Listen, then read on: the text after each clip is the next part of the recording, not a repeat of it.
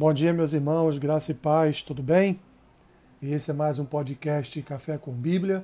Hoje, dia 13 de maio, faremos a leitura e uma breve reflexão no texto que se encontra em Gálatas, capítulo 5, versículos 22 e 23, que dizem assim: Mas o fruto do Espírito é amor, alegria, paz, longanimidade, benignidade, bondade, fidelidade, mansidão, domínio próprio Contra estas coisas não há lei.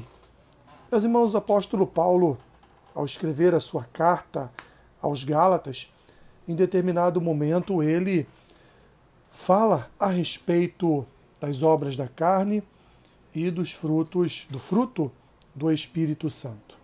Os versículos anteriores, Paulo vem descrevendo quais seriam as obras da carne, a partir do versículo 19, prostituição, impureza, lascívia, idolatria, feitiçarias, inimizades, porfias, ciúmes, iras, discórdias, dissensões, facções, invejas, bebedices, glotonarias coisas semelhantes a estas, a respeito, a respeito das quais vos declaro, como já outrora vos preveni, que não herdarão o reino de Deus os que tais coisas praticam. E aí, a partir do versículo 22 até o 23, perdoe, ele então vem contrapor exatamente os frutos da carne, as obras da carne, falando a respeito do fruto do Espírito. E aqui então ele vai trazer uma lista de fruto do Espírito que deve estar na vida de cada crente.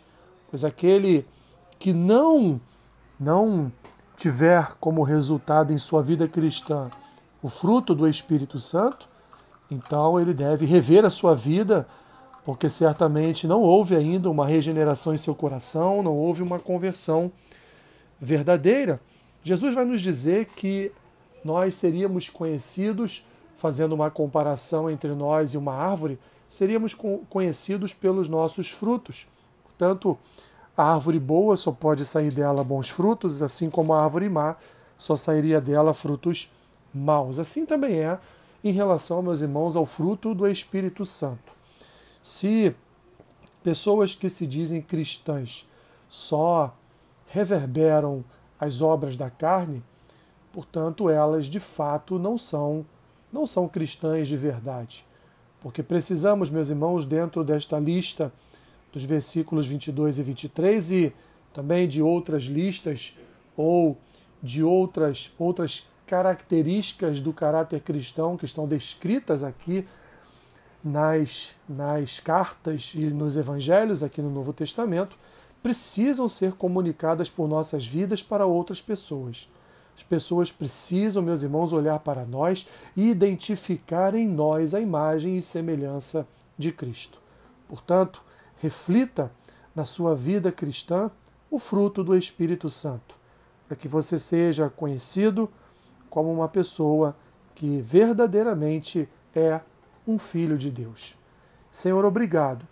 Obrigado porque, de fato, o fruto do Espírito é a demonstração clara de que nós somos crentes, nós somos, Senhor, cristãos, somos de fato filhos, Senhor, do teu reino. Assim, abençoe meu irmão e minha irmã que possamos refletir na tua palavra, no sentido, Senhor, de buscar a presença do teu Espírito e, por consequência, a produção de fruto do teu Espírito.